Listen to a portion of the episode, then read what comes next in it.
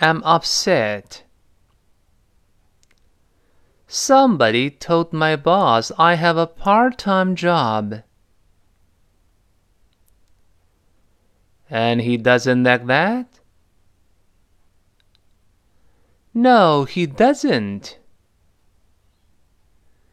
He thinks that I'm too tired to work. Oh, honey, I'm sorry.